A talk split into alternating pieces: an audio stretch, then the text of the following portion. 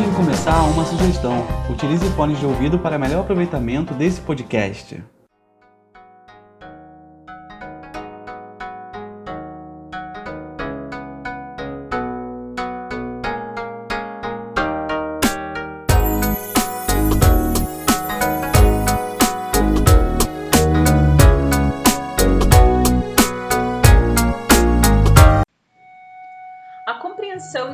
Vivências espaciais no e do cotidiano pode ser realizada a partir de diferentes perspectivas, sendo férteis as contribuições da geografia. Na perspectiva geográfica, um dos grandes desafios é entender as subjetividades presentes nessas vivências e entender que são partes fundamentais de nossas espacialidades. Recentemente, pesquisadores e pesquisadoras têm refletido sobre o tema com foco nas emoções, construindo um debate no campo das chamadas geografia das emoções ou geografias emocionais. As emoções fazem parte da condição humana e dão sentido e significado para nossas vidas. Na racionalidade científica, tal debate foi deixado de lado, o que mostra a relevância de colocarmos a discussão em pauta tendo em vista que tal racionalidade não consegue explicar todos os fenômenos que acontecem na vida social. Pensar as emoções na geografia nos permite entender diferentes contextos sociais, o nosso envolvimento com os lugares e que as emoções não se restringem a uma questão biológica, mas que nos possibilitam agir no mundo. Portanto, não são experiências apenas individualizadas, mas também coletivas e contextualizadas. Nossas experiências emocionais oportunizam construir memórias, pertencimentos, significados e qualificam os lugares, sendo, portanto, parte de nossas histórias. Nesse debate, conversamos com o professor Daniel Paiva, da Universidade de Lisboa, e refletimos sobre a virada emocional nas ciências humanas, em especial na geografia, sobre as definições das geografias emocionais, quais são os temas presentes nesse debate, como a questão emocional pode contribuir para um repensar epistemológico na geografia e na ciência de maneira geral, e como podemos tratar as emoções como um tema transversal e interdisciplinar.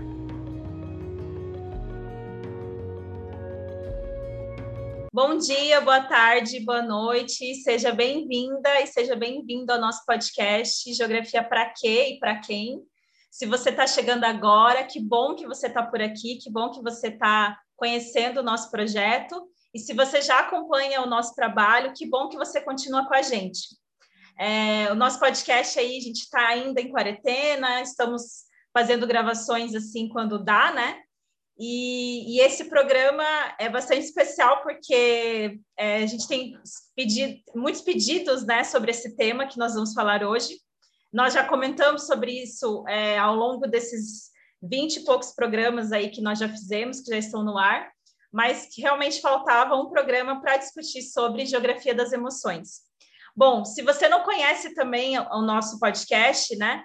O, o podcast é um projeto de extensão do Departamento de Geografia da UFMT, da Universidade Federal de Mato Grosso, e está vinculado ao nosso grupo de pesquisa, o HPGEL, que é a História do Pensamento Geográfico, Epistemologia da Geografia. Você pode acompanhar as atividades do nosso grupo de pesquisa no Instagram e no Facebook, HPGUFMT. Lá a gente posta as nossas atividades, as lives que nós fazemos, que nós participamos, enfim, todas as atividades do nosso grupo, incluindo o nosso podcast. A gente agradece muito né, o feedback que a gente sempre recebe dos programas, o pessoal sempre faz comentários no, no Instagram, no Facebook, compartilha os nossos programas. É, isso é muito bacana. É, eu sou a professora Márcia Alves, professora do Departamento de Geografia da UFMT, sou coordenadora desse projeto de extensão, também do grupo de pesquisa, né? E, e a gente tem tocado esse podcast como uma forma de, é, enfim, transmitir o que a gente discute do nosso grupo de pesquisa na universidade, é, para além dos muros da universidade, né? Então, alcançando aí diferentes públicos, diferentes pessoas, e, enfim, isso é muito interessante para nós, né? Especialmente os feedbacks que a gente recebe. Bom, e hoje a gente está com um convidado bem especial que está lá do outro lado do Atlântico, é, que também fala português, mas é o português de Portugal, com sotaque, né? Acho que é a nossa primeira participação internacional, inclusive, então fico bem feliz, é, que é o professor Daniel Paiva, e é um professor que eu já até comentei de alguns dos trabalhos dele também aqui no podcast, então vai ser bem interessante essa nossa conversa. Então, Daniel, quem é você? Boa tarde, Márcia, e antes de, antes de mais queria agradecer o vosso convite para participar aqui nesse podcast e dar-vos os parabéns uh, por estarem a fazer este podcast e terem isto a sair com, tão regularmente e com tantas edições. E antes de, de vir para aqui também ouvi alguns dos episódios anteriores e achei muito interessante e fiquei realmente impressionado com a qualidade do podcast, não só a qualidade dos convidados e dos temas que são abordados, mas a própria qualidade técnica com que, com que é executado o, o podcast. Eu acho que é ótimo termos estes modos de comunicação com o público para além daqueles que são mais tradicionais na, na academia. Portanto, parabéns por, por isto e obrigado pelo convite que, que me endereçaram. Uh, portanto, o meu nome é Daniel Paiva, sou investigador no Centro de Estudos Geográficos da Universidade de Lisboa e sou docente uh, também no Instituto de Geografia e Ordenamento do Território da Universidade de Lisboa. Uh, a minha investigação foca-se de um modo amplo na experiência da cidade, portanto, eu estou interessado em perceber como é que as pessoas experienciam diversas formas de urbanidade e diversos locais dentro da cidade e, de certo modo, como é que essa experiência uh, acaba por moldar a própria vivência uh, da cidade, o modo como a cidade se organiza, uh, mas também como é que a cidade afeta as pessoas no seu dia a dia, de certo modo, condiciona as suas práticas, os seus comportamentos, as suas representações também. Um, neste momento, eu, eu, estou a desenvolver um projeto de investigação no âmbito do, do concurso de estímulo ao emprego científico da Fundação para a Ciência e Tecnologia uh, de Portugal, que é um contrato de seis anos, no qual estou a estudar o design de experiências de natureza urbana, uh, mais concretamente com vista a, a fomentar o interesse uh, da população geral no, no ambiente, na proteção da natureza e na, na conservação. Uh, essencialmente é isso, é isso, é, é isto quem eu sou e o que faço. Uh, e novamente obrigado por me terem aqui. Daniel, a gente que agradece você ter aceitado o nosso convite. E, na verdade, esse programa é bastante especial por dois motivos. Um deles é porque a ideia dessa nossa conversa é divulgar o evento que nós estamos organizando. É, eu organizando aqui na FMT, o Daniel puxando aí na Universidade de Lisboa que vai ser o primeiro encontro luso-brasileiro de geografias emocionais. É um evento que vai ser online, é, essa parceria né, entre as duas universidades, entre grupos de pesquisa. O evento vai acontecer entre 30 de agosto é, e 3 de setembro de 2021. E mais informações vocês podem acessar no Instagram do, do evento, né, que é o arroba ELGE2021. A gente vai colocar na descrição do episódio. E lá também tem o site oficial do evento, a gente vai colocar aqui todas as informações, né? Então, a ideia é a gente é, chamar né, vocês que estão ouvindo a gente para participar do evento, não só como ouvintes, mas também para o envio de trabalhos, porque a gente vai ter esse espaço. É, então, e também, de alguma forma, a gente, é, o podcast é para fazer essas provocações aí para a gente pensar essas geografias emocionais. E o outro motivo especial desse programa é justamente em comemoração ao Dia da Geógrafa e do Geógrafo, dia 29 de maio, né? É, então, a ideia é a gente também trazer provocações aí, porque eu acho que é tempo de a gente sempre repensar a nossa ciência, as nossas bases epistemológicas, o que a gente tem produzido, os nossos caminhos e as nossas perspectivas, né? E as geografias emocionais, geografia das emoções, ela vem para isso, né? Para a gente repensar um pouco a nossa relação espacial a partir da questão emocional. Bom, então o Daniel até comentou dos projetos que ele desenvolve. É, aqui no Brasil também eu articulo bastante essa temática com a questão urbana, né? Com a vida cotidiana, assim, na cidade. Então, acho que a gente vai ter muita coisa interessante para conversar. Então, a primeira pergunta que eu queria, é, que eu quero fazer para você, Daniel, é justamente uh, um debate que é, se faz muito dentro das ciências sociais, das ciências humanas, né? Que é uma recente virada emocional, assim. Então, uma recente entrada, né, dessa discussão sobre as emoções dentro das ciências sociais e das ciências humanas. Então, eu queria que você falasse um pouquinho o que seria essa chamada virada emocional nas ciências humanas, em especial na geografia.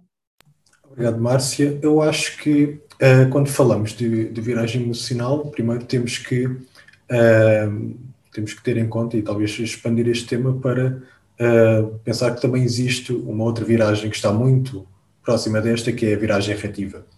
E, de certo modo, isto são dois movimentos que existem em paralelo uh, já neste milénio, portanto, isto é trabalho que tem sido desenvolvido nos últimos 20 anos, essencialmente. Talvez esta viragem emocional foi o primeiro destes dois movimentos, uh, mais ligado à primeira década do, uh, deste milénio, e a viragem efetiva talvez um pouco mais ligada à segunda década deste milénio. E, e, creio que talvez o interesse desta, destas geografias emocionais, ou desta viragem emocional, inicialmente estava muito centrado uh, no entendimento que a questão da emoção é muito importante para uh, compreender aquilo que é, na essência, uh, um dos objetivos-chave da geografia, que é perceber a relação entre os humanos e o espaço.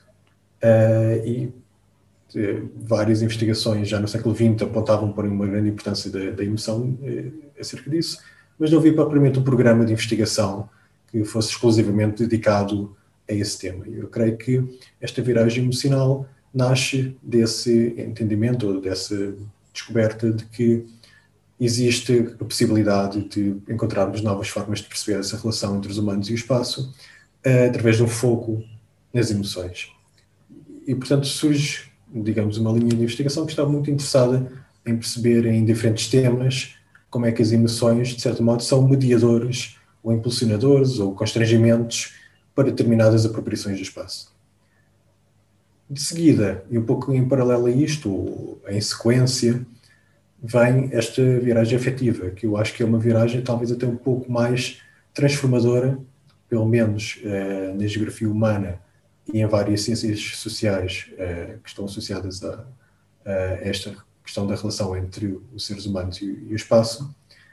Um, e o que é que é esta viragem efetiva? Esta viragem efetiva é essencialmente uma, uh, uma descoberta uh, ou interesse naquilo que está um pouco entre a realidade, aquilo que é praticado e, digamos, o nosso imaginário, as nossas ideias construídas acerca do espaço, as nossas representações. Portanto, este interesse no afeto nasce uh, do entendimento que a geografia estava um pouco dividida no fim do século XX entre abordagens interessadas em representações do espaço, uh, que é, como é que as pessoas entendem o espaço, como é que elas percepcionam o espaço, o que é que elas acham acerca dos lugares, uh, e depois uma geografia que se preocupava efetivamente com o que é que acontecia no espaço, com, com os movimentos, com os fluxos, com uh, processos como a gentrificação, segregação, etc. E surge um pouco a realização de que estes são dois mundos distintos na geografia, mas que na realidade não são dois mundos distintos, porque as nossas ideias, as nossas representações, as nossas emoções desempenham um papel no modo como nós nos movemos no espaço, nas nossas escolhas e decisões acerca de onde vamos, porque vamos, quanto tempo lá passamos, e mesmo nas escolhas daqueles que têm poder para transformar o espaço. Portanto, as representações, as emoções são também um, digamos, um, um mediador importante desse tipo de decisões espaciais. Então, eu acho que surge então o afeto um pouco como uma ponte entre estes dois abordagens na geografia, em que tenta perceber um pouco como é que as emoções uh, agem no espaço. Como é que as emoções não são apenas um certo tipo de representação ou de sensação que está dentro do corpo humano, mas como é um elemento que também se move, que também se uh, transforma de corpo para corpo e como é que age no espaço uh, através da, sua ação e, e, através do modo como molda as práticas do, dos humanos. E eu acho que é essencialmente isso que podemos qualificar como uma viragem emocional e, e a viragem efetiva, que tem sido muito importante na geografia humana, mas tem também sido uh, muito importante nas ciências sociais e, e, nas humanidades. Na sequência daquilo que também tinha sido, já nos anos 90, a chamada viragem espacial, que foi um interesse acrescido entre cientistas sociais, eh, académicos das humanidades, em abordar esta questão do espaço, da literatura, na sociologia, etc. E e esta viragem efetiva vem um pouco também na sequência disto e, e passa um pouco por tentar perceber, ok, então temos estes passos, temos estes movimentos que existem aqui, o que é que pode explicar isto? E se calhar muitas vezes as emoções são o fator que melhor explica uh, porque é que certos processos de transformação urbana, por exemplo, ocorrem, porque é que certos movimentos políticos ocorrem, porque é que determinadas relações sociais existem ou não existem. Muitas vezes, é, todos estes processos que, que têm a ver com, com sociedade, com cultura, com política, uh, mesmo com ambiente, por vezes até, são mediados por emoções. E, e portanto, é importante haver um, um programa de investigação uh, bem definido em relação a esta relação entre emoção, espaço e sociedade, essencialmente. Daniel, isso que você traz, eu acho que é importante, é, de alguma forma, pensar que talvez as pesquisadoras e os pesquisadores, em algum momento, tenham se questionado um pouco sobre as, as é, discussões mais tradicionais, né, inclusive as convenções mais tradicionais de explicação da realidade, né, seja por é, vias políticas, por vias econômicas, né, é, e aí tem até um texto, né, que eu acho que é importante que fala sobre essa, essa virada, né, emocional aí, que é o texto é, da Liz Bond, da Joyce Davidson e do Rick Smith, né, no, no livro Emotional Geographics de 2007, que justamente o título é sobre essa virada emocional, e, e eles falam sobre isso, né, de que de alguma forma a, a geografia por muito tempo caminhou, né, por um, um terreno emocionalmente estéreo, né, um mundo desprovido de paixão, é, um espaço, espaços que seriam ordenados unicamente por princípios racionais,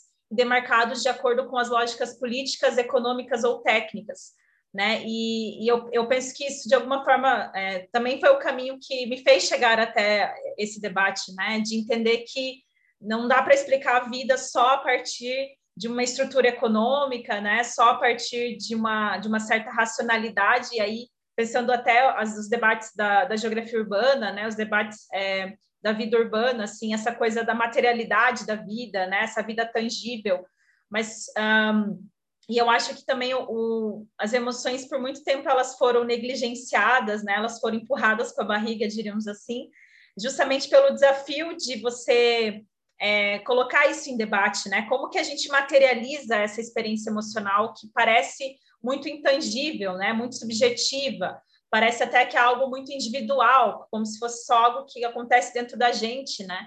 É, inclusive a dificuldade da gente nomear essas emoções, né? Então, então, assim, há muita coisa que a gente sente e a gente não sabe como nomear isso ou como descrever isso, né? Mas isso não significa que não exista e que não, não, não nos afete, né? É, então, eu penso que essa virada emocional talvez seja um ato bastante corajoso, né? Que nós é, que estamos aí nessa empreitada é, justamente para tentar explicar a vida de outra forma, né? Que, que eu, eu para mim, pelo menos, é, por muito tempo serviu como muito, respostas, né? Essas, essas discussões mais tradicionais, é, enfim, mas que para mim de algum momento me fez questionado tipo, mas será que é só isso, né? Será que só dá para pensar ah, o debate, por exemplo, aqui no Brasil, né, da geografia urbana, será que só dá para pensar a partir de um viés marxista, né? Será que só dá para é, pensar a partir do materialismo histórico dialético? Será que dá para pensar de outra forma, né? Então, é, eu penso que é isso, assim, e, e talvez seja exatamente esse o caminho, né, que, que esse debate das geografias emocionais, é, elas um, fazem a gente repensar não só isso como um tema em si, né, de pesquisa, mas de fato a geografia que nós temos produzido, né? É, e aí, já para emendar a próxima pergunta, né, acho que você já trouxe algumas, algumas pistas aí, mas como que a gente pode definir essas geografias emocionais? E eu penso que isso é assim, é, é a questão que mais deixa as pessoas encucadas, assim, porque é, especialmente quando eu faço né, algum, algum trabalho ou comento alguma coisa sobre a geografia das emoções, as pessoas ficam, nossa, mas o que, que é isso, né? E aí, quando eu explico, assim, as pessoas, nossa, mas faz sentido, né? Isso, realmente, eu percebo sobre isso, né? Mas aí, como que a gente pode definir essas geografias emocionais? Essa é uma questão muito interessante. eu acho que pode ser definido não como um, um, novo campo disciplinar dentro da geografia, no mesmo sentido em que a geografia cultural, a geografia social, a geografia política são, de certo modo, subdisciplinas da geografia uh, humana, mas talvez num sentido um pouco mais uh, transversal e que coloque em contacto todas estas geografias que, que, já são existentes. Acho que é importante dizer que as geografias emocionais são, uh, digamos, um campo novo apenas explicitamente, porque a questão das emoções sempre esteve presente na, na geografia.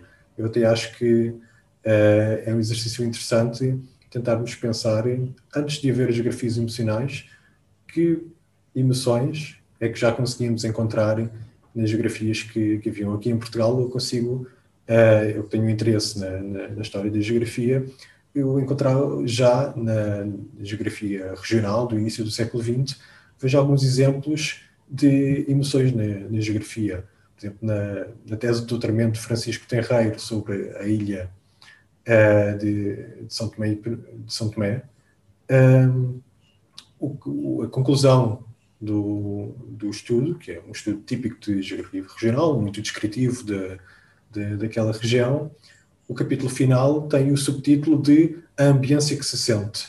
E eu uso já este conceito de ambiência um pouco para, para resumir, para, para sumarizar todos os tipos de percepções que se pode ter acerca de, daquele local, tanto em relação às questões mais humanas, como em relação às questões mais físicas, do clima, da atmosfera. Uh, é já aqui uma ideia um pouco sensorial e um pouco emocional acerca do que é que se pode sentir acerca de um lugar. Uh, existe outro também, um, um artigo que eu, que eu, acho muito curioso, um artigo que imagino que, não me recordo agora, mas imagino que seja dos anos 30 ou dos anos 40, do geógrafo que era Luís Folbach. E ele tem um artigo sobre vales. Então, um artigo muito típico uh, da, da, geografia regional, em que ele começa de, de modo muito a partir da geografia física, da geomorfologia dos vales, do clima, e termina na última secção a falar da melancolia dos vales e de como os vales, por causa da luz que têm ao fim do dia e da penumbra, é uma fonte de inspiração para artistas e transmite determinadas sensações e determinadas emoções que acabam por ser também culturalmente significantes. E eu acho que, que este é um exercício interessante, porque realmente mostra-nos que aqui e ali já conseguimos ver as emoções como uma coisa que estava muito presente na, na geografia. E é apenas mais recentemente que nós conseguimos encontrar, uh, digamos, uma reflexão mais composta, mas aquilo já lá estava. E sempre lá esteve.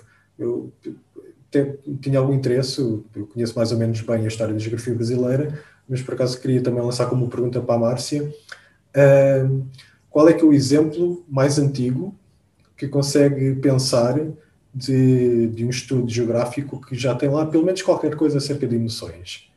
Daniel, você foi falando sobre isso e eu, eu vou até além, assim, eu volto até mais um pouco uns, umas, uns séculos antes, né? Pensar o próprio Humboldt, né? Eu gosto muito de, de ver como que o Humboldt define as paisagens, né? É, e, e, ele traz muito esse aspecto emocional, né? Da descrição das paisagens e é, de entender essa essa leitura da paisagem muito a partir do, da percepção muito individual dele, né? Claro que ele era muito influenciado, obviamente, pelos românticos, né? Por Goethe e outros, outros teóricos aí da época, é, tinha um envolvimento muito próximo com a arte também, né? É, mas eu tenho esse interesse também de, do próprio Humboldt é, é, olhar sobre isso, né? Pensar essa descrição da paisagem a partir de uma perspectiva emocional. É, eu gosto, eu gosto até do tem um, um, deixa eu ver se eu acho aqui um texto dele sobre é, chamado Considerações sobre os diferentes graus de prazer que oferecem o aspecto da natureza e o estudo de suas leis. Ele fala, por exemplo, que o simples contato do homem com a natureza, a natureza, é, é, essa influência dos grandes espaços ou do ar livre, como dizem outras línguas com maior beleza, exerce uma ação de sossego, aplacam a dor e acalmam as paixões, ao mesmo tempo que a alma se sente intimamente agitada, né? Então, eu já tenho pensado um pouco essa, essa geografia das emoções aí, essa, essas geografias emocionais em Humboldt, né?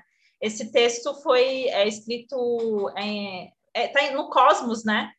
na, no volume do Cosmos, mas foi escrito na, no século XIX, né? Então, é, eu acho que a, a, nossa, a nossa base de uma geografia moderna, ela também tem essa, esse pezinho aí na questão emocional. E tem um, você fez a provocação aí de pensar uh, as geografias emocionais aqui no Brasil. É, tem um podcast que nós gravamos, inclusive, com colegas do Pará, é, que fala de um teórico paraense, né? O Eduardo Moreira, é, inclusive, foi um podcast que a gente fez em dois volumes, assim, porque ficou uma discussão bem interessante. E o Weidorf, ele é, foi um, um, teórico, assim, é bastante importante é, para pensar a geografia brasileira, mas justamente pela sua localização espacial, né, por estar no norte do Brasil, longe dos grandes centros, longe das grandes discussões, e aí ele é um teórico pouco conhecido na geografia brasileira, né? Inclusive a dificuldade de acessar as obras que ele produziu, assim. Mas ele teve muito interesse, né? É, assim, assim bastante antigo, né? Década de 1960 e tal, é, de pensar um pouco a questão da paisagem, né? Pelo viés, uh, inclusive artístico, né? de pensar a, a, paisagem amazônica, no caso, né, pensando seu, sua escala local também, né, e ele vai muito pela ideia de pensar é, a geografia como condição de ser e olhar o mundo, né, essa geografia que vai à pele, essa geografia miúda, e, e ele fala sobre, é, inclusive ele tem um, teve o interesse de discutir a fenomenologia, né, de trabalhar com Dardel, de trabalhar com teóricos aí da fenomenologia, mas que ele é um, acabou sendo, como eu falei, um teórico pouco conhecido no Brasil. E aí a gente está até com esse, com esse interesse né, de pensar o, o a, a, contribuição da Idorf Moreira, né? Ele tem um conceito de mundivivência geográfica, é, justamente para pensar essa, essa formas, né, que ele chama de geografizar, paisagizar a, a, a, esse pensamento geográfico a partir é, dos sentidos, né? Ele fala que amamos a paisagem não só pelas emoções é, e pelas sensações que ela, que ela nos causa, mas também pela amplitude com que nos permite ver a vida. Então, é, isso, é, eu penso que o Edorf é um, um cara interessante para pensar aqui as geografias emocionais no Brasil. Sim, é, são, são exemplos muito interessantes. E dando um pouco de seguimento ao, ao, que eu estava a dizer, portanto, eu acho que dentro da geografia as geografias emocionais são muito, digamos, uma ligação entre as geografias que, que, já existem, digamos, um pouco uma expansão e uma ligação interdisciplinar entre o que já existe. Mas também existe um outro movimento, não é tanto um movimento interno, mas é mais um movimento para fora da geografia. As geografias emocionais são também, digamos, um ponto de contacto com outros tipos de disciplinas que se preocupam com emoções, com a cognição, eh, com a percepção. Uh, obviamente temos eh, disciplinas talvez um pouco mais científicas, como a psicologia,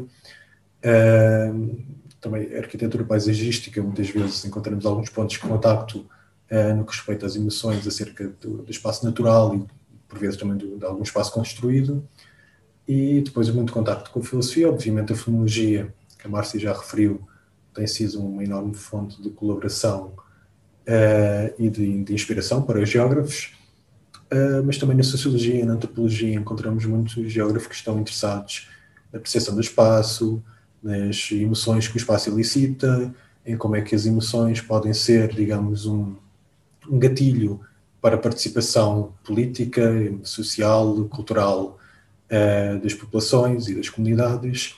E, portanto, eh, estas geografias emocionais vêm-se, de certo modo, uh, também um esforço interdisciplinar Uh, o que eu creio que é comum em, todo, em todo, todos os avanços que nós temos, todas as inovações que nós temos na geografia, vêm sempre de um grande período de, de entrosamento interdisciplinar com outras disciplinas. Vemos isso na emergência da geografia quantitativa, na geografia marxista, uh, na nova geografia cultural e acho que encontramos aqui novamente uh, na geografia emocional, na geografia afetiva, estas colaborações com antropólogos, com sociólogos, com filósofos, com psicólogos, e eu acho que é muito nestas colaborações, no espaço comum que temos com estas disciplinas, que conseguimos encontrar novos métodos e novos conceitos inovadores para, para seguir em frente, diria eu. Sim, Daniel, eu penso que justamente essa abertura, né, para outras áreas, esse diálogo assim mais horizontal para pensar a questão emocional, talvez é, traga elementos justamente para entender as geografias emocionais ou geografia das emoções de uma forma bem plural, né? Assim, é, então, difícil ter uma única definição. Eu acho que tem muito a ver, é, inclusive, com, com quem tem feito, com quem nós temos construído esse debate, né? Por exemplo, na minha tese de doutorado, é, eu, eu, percebi a importância de trazer, primeiramente, o que, que, são as emoções, né? Trazer o debate do que são as emoções, é, já que essa definição, inclusive, né?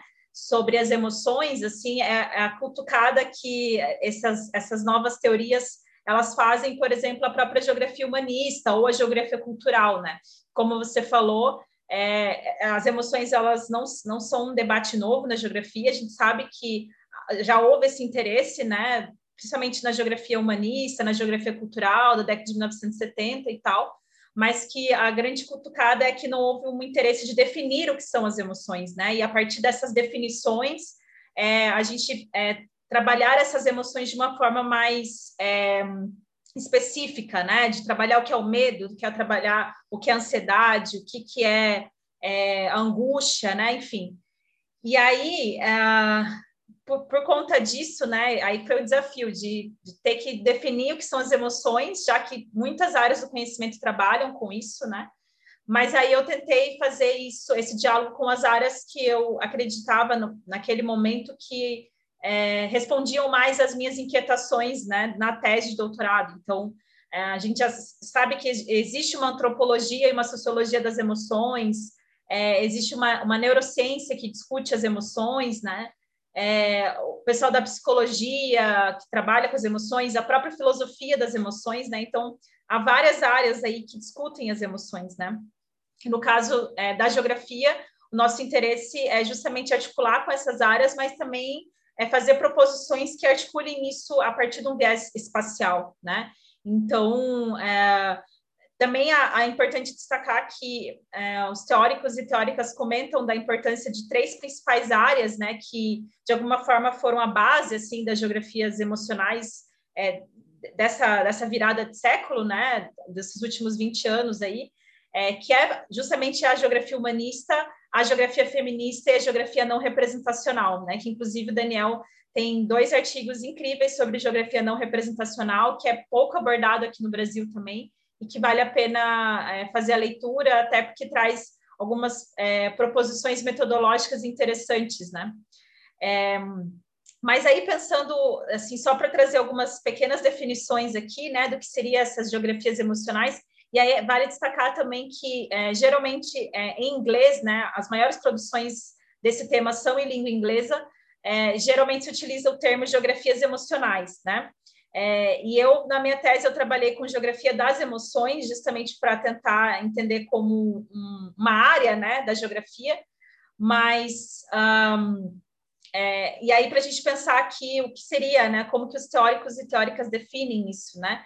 Então, por exemplo, aqui a, a, a Beatriz Furlaneto, né, que inclusive vai estar no nosso evento, ela faz um diálogo com o Pérez Persi, né, um teórico italiano, vai falar sobre essa geografia emocional, refere-se à experiência emocional e à leitura sensível dos lugares, às sensações e aos sentimentos que integram as paisagens, né?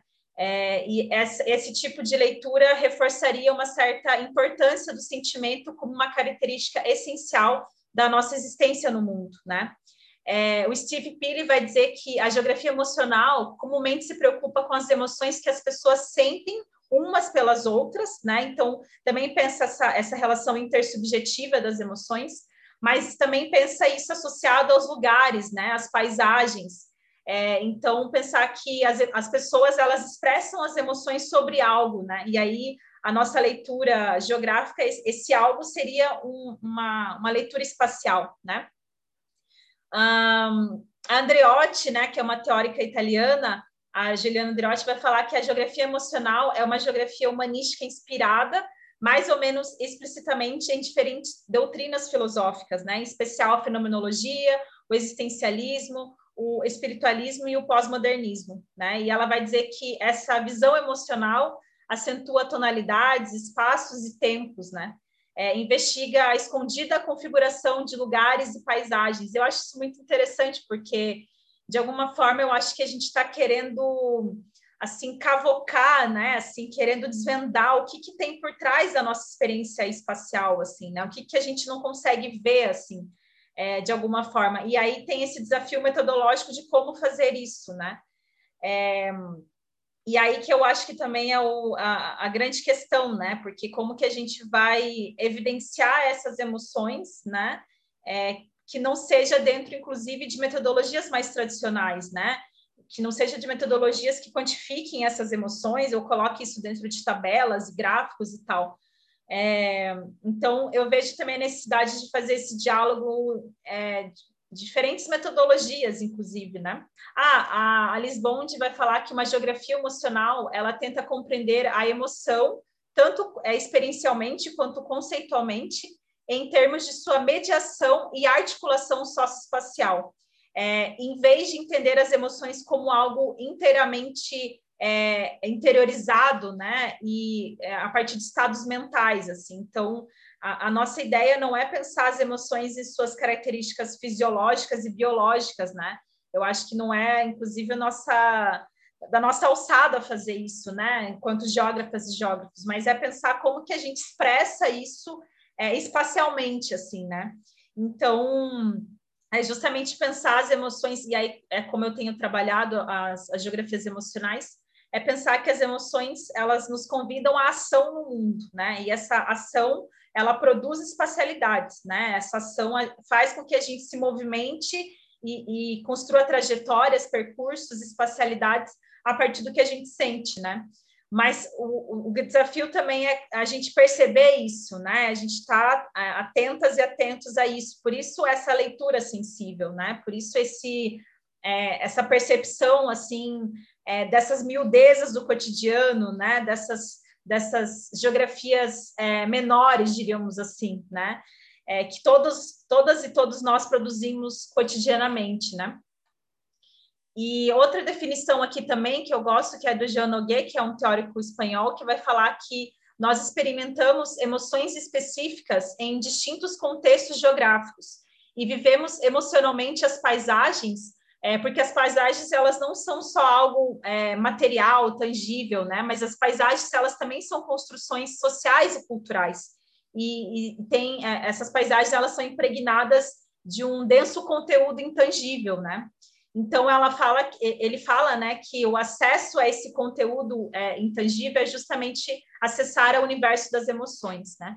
Então eu trouxe aqui algumas definições, né, para e aí também de teóricos e teóricas de, lugar, de vários lugares, né, para a gente entender como que essas, esse debate, né, ele tem sido realmente movimentado em diferentes contextos, né, é, culturais, diferentes é, geografias, né?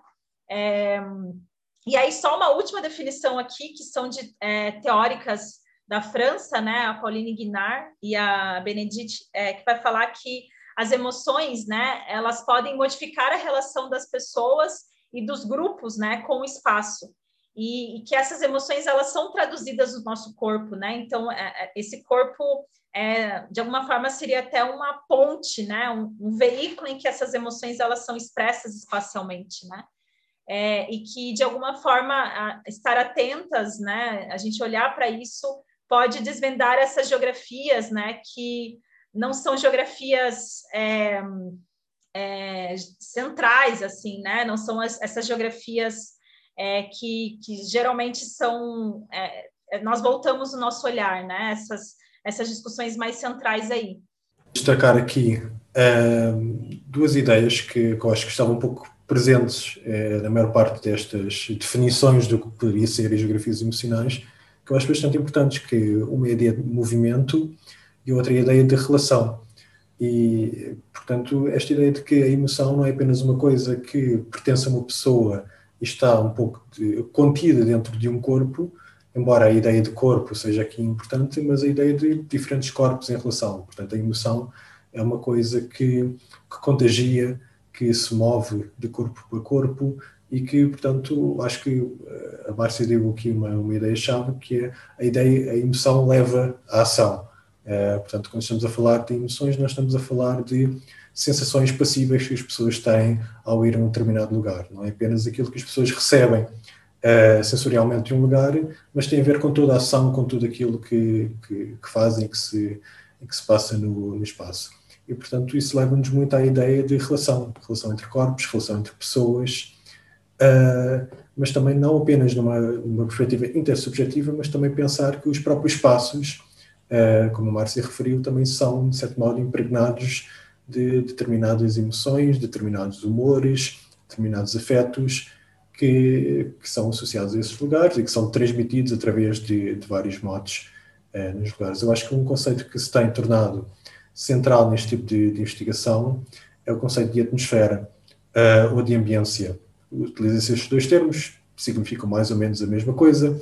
Ambiência é um termo assim um pouco mais francófono, mais desenvolvido assim por arquitetos e que se refere basicamente à emanação sensorial que cada lugar tem, portanto aos sons, aos cheiros, ao tipo de cor, ao tipo de, de forma que cada lugar tem e aquilo que isso nos diz acerca das, das qualidades desse, desse lugar. E depois temos este conceito de atmosfera, talvez um, um conceito um pouco mais, uh, mais britânico, mais alemão, que, que vem mais da fonologia, que tem mais a ver com esta ideia de como é que esta emanação sensorial dos os, os seus sons, os seus cheiros, a sua forma visual, como é que isso afeta as pessoas. Portanto, como é que isso induz determinados estados emocionais e como é que, ao induzir determinados estados emocionais, pode influenciar o comportamento, as práticas sociais, etc. E, portanto, é pensar um pouco também como é que o espaço em si pode corresponder, de certo modo, a uma determinada emoção, a um determinado afeto, e como é que isso molda tudo o que pode acontecer dentro desse espaço. Eu acho que isso tem sido bastante importante para perceber uh, diferentes tipos de geografia, em geografias do comércio, como é que determinadas lojas, uh, centros comerciais, por exemplo, estão a produzir determinadas atmosferas que, de certo modo, induzem alguns comportamentos de, de consumidores. Como é que, em geografias políticas, podemos pensar em coisas como assembleias eh, de repúblicas ou assembleias gerais da ONU, como espaços que são efetivos e que, portanto, induzem uma certa relação entre Estados ou uma certa relação entre governantes. Isso tem uma consequência muito específica no tipo de políticas que acabam por sair desses lados, ou em eventos como protestos políticos ou festivais políticos, como é que a emoção leva pessoas a participar, determinadas pessoas a participar, determinadas pessoas a ser marginalizadas. Portanto, muito esta questão da, uh, do, do, poder que a emoção tem para criar um determinado uh, outcome social ou político. E, e por isso eu acho que, que temos que ver a emoção e a questão das geografias emocionais como uma coisa muito importante, muito transformadora uh, e que pode ser a base de explicação para muita da ação social e geográfica que, que conseguimos encontrar.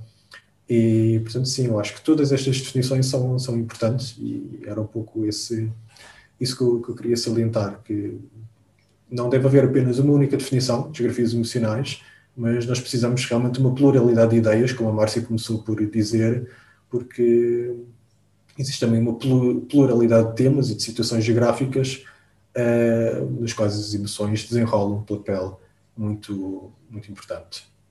Daniel, você falando sobre isso me fez uh, pensar em duas questões, especialmente pensando no nosso contexto agora, né, da pandemia, enfim, é, esse contexto de isolamento social.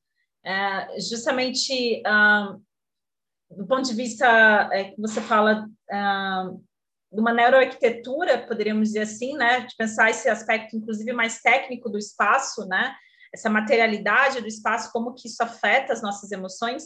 Inclusive, a gente já tem um programa gravado sobre neuroarquitetura, né, porque nós estamos desenvolvendo uma pesquisa aqui em nível de iniciação científica, ah, justamente é, dialogando, né, esse aspecto da casa, por exemplo, é, como que afeta as nossas emoções, né, então a questão dos barulhos, do cheiro, do conforto térmico, da cor, da disposição da, da casa, né, da planta da casa, e, enfim, é, das disposições dos móveis, como que isso afeta as nossas emoções, né? É, e aí tem até um, um, uma discussão na arquitetura bem interessante, né, que é chamado síndrome do edifício doente, que inclusive é reconhecido pela OMS como uma doença, né, que é justamente como que as, é, certos materiais que são utilizados na casa, né, é, e certas condições infraestruturais da casa, por exemplo, um mofo, umidade, né, ou calor excessivo, pensando aqui em Cuiabá, né, é como que isso pode sim afetar a nossa saúde, né, a nossa saúde física e mental. Então, é, isso é um, um, caminho, né? Então, é, pensando uma escala da, da arquitetura, esse, essa questão mais material do espaço, né? Mas em outro aspecto, quando você fala da atmosfera, né? É, me fez também pensar o contexto da pandemia, que é relacionado à vida pública, ao espaço público, né? Como que esse contexto que nós estamos vivendo construiu uma atmosfera afetiva de medo, né? Das pessoas estarem nos espaços públicos, né? Então, é, de encontrarem outras pessoas, então tem a ver com essa ideia da relação que você fala, né? É, intersubjetiva e também com espaço, então é, é quase que é, o, o, espaço público tornou-se um sinônimo de medo, né? Então há de fato uma atmosfera afetiva que foi construída em função é, de um contexto específico, né? De uma situação específica que nós estamos vivendo. Então é, é isso, né? É como que a gente pode enxergar essa questão emocional aí a partir de dessas nossas experiências cotidianas, né? É, do que como que a gente se sente nessas mudanças e aí essa ideia do movimento, esse movimento tanto é, espacial, né, que os nossos corpos é, acabam desenvolvendo no cotidiano, mas também temporal, né? Como que as mudanças do tempo, é, é, os, os, fatos históricos e tal, como que isso também nos afeta emocionalmente, né? É, e aí, pensando nisso, eu quero fazer a próxima pergunta, e você já trouxe também algumas pistas, mas é, quais são os temas né, que são mais presentes nessa articulação entre emoção e espaço geográfico? É, porque eu, eu, acho que também isso é uma questão para a gente, talvez seja o nosso momento de desmistificar um pouco as geografias emocionais, é porque é, muitas pessoas acham que para fazer geografias emocionais precisa de fato estar inserida nesse debate e fazer uma definição de geografias emocionais, mas eu penso que a gente, a provocação que a gente pode fazer é justamente pensar como que nos diferentes temas da geografia, né, a gente pode enxergar um viés emocional, né? Então, ah, quais são os temas presentes assim que a gente tem visto, né, nesses últimos anos aí, é, que articulam essa relação? e daí não é discute geografias emocionais, mas articulam emoções e espaço. Sim, eh, quer dizer, eu acho que já falámos aqui de alguns conceitos que são base para muitos destes estudos e, portanto, se fôssemos pesquisar literatura sobre geografias emocionais, literatura sobre geografia afetiva, uh, tema sobre atmosferas ou ambiências, certamente iríamos encontrar um grande espectro de, de estudos que existem. Eu acho que hoje em dia nós conseguimos encontrar esta questão de, da emoção em todo o tipo de geografias que nós conseguimos pensar, geografia cultural, económica, social, política, geopolítica até, nós conseguimos encontrar isso. Portanto, eu aqui se calhar vou focar-me um pouco mais no, naquilo que é o trabalho que eu tenho feito uh, e que de certo modo também tenho desenvolvido aqui em Lisboa, uh, aqui na Universidade de Lisboa, mas também no, curto período que eu estive na Universidade Nova de Lisboa, em que trabalhei com o Instituto de Etnomusicologia, uh, porque eu acho que são exemplos mais ou menos diversos daquilo que pode ser eh, uma aplicação das geografias emocionais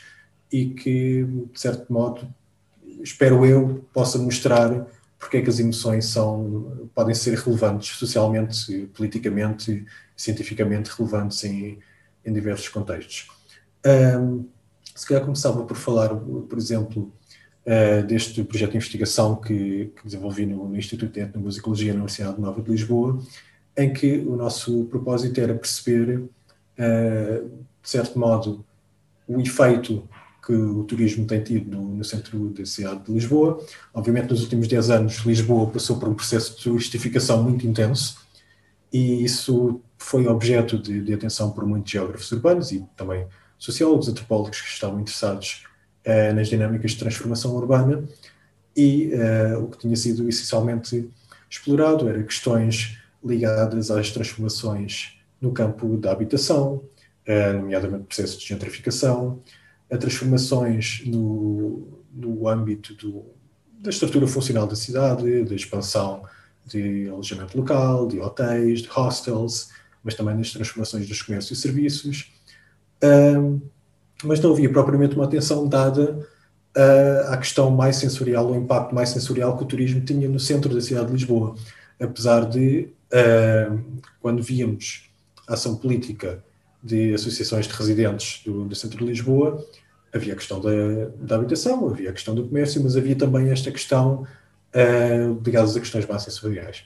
A questão do ruído acrescido que, uh, que, o, que o turismo gera, a questão da poluição, certas questões visuais, umas mais ligadas a questões, uh, podemos dizer, mais ligadas ao vandalismo, como grafite, etc., mas também alguns projetos de regeneração urbana que não eram propriamente uh, consensuais, e, este aspecto acabava por ser um pouco mais, mais marginalizado na literatura científica.